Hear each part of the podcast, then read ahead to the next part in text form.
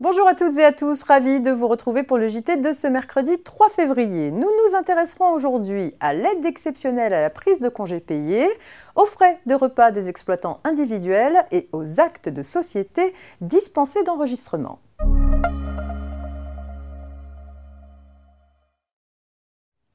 Certaines entreprises peuvent bénéficier d'une aide financière exceptionnelle pour les congés payés pris par leurs salariés. Il s'agit de celles qui accueillent du public et qui, à cause des mesures prises pour faire face à l'épidémie de Covid-19, soit n'ont pas pu accueillir du public dans tout ou partie de l'établissement pendant au moins 140 jours entre le 1er janvier et le 31 décembre 2020, soit ont enregistré une perte d'au moins 90% de leur chiffre d'affaires pendant les deux périodes d'état d'urgence sanitaire par rapport aux mêmes périodes de l'année 2019.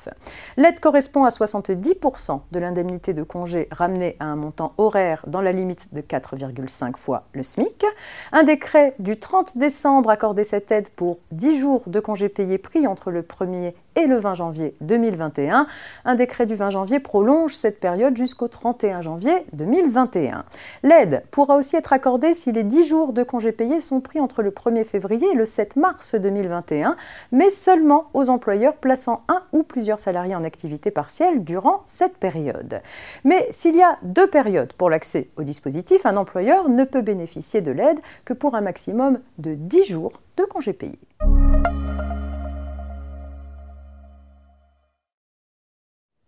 Un point sur les frais de repas des exploitants individuels à présent. Les professionnels exerçant une activité BIC ou BNC peuvent à certaines conditions déduire leurs frais de repas pris en dehors de leur domicile lorsque celui-ci est éloigné du lieu d'exercice de leur profession. Il faut que ces dépenses soient nécessitées par l'exercice de la profession, qu'elles soient justifiées et ne soient pas excessives. Pour 2021, la charge admise en déduction au titre des frais supplémentaires de repas est égale à la différence entre la charge effectivement supportée, éventuellement plafonnée à 19,10 euros, et la valeur du repas pris à domicile évalué forfaitairement à 4,95 euros. Il est donc possible de déduire au maximum 14,15 euros au titre des frais de repas.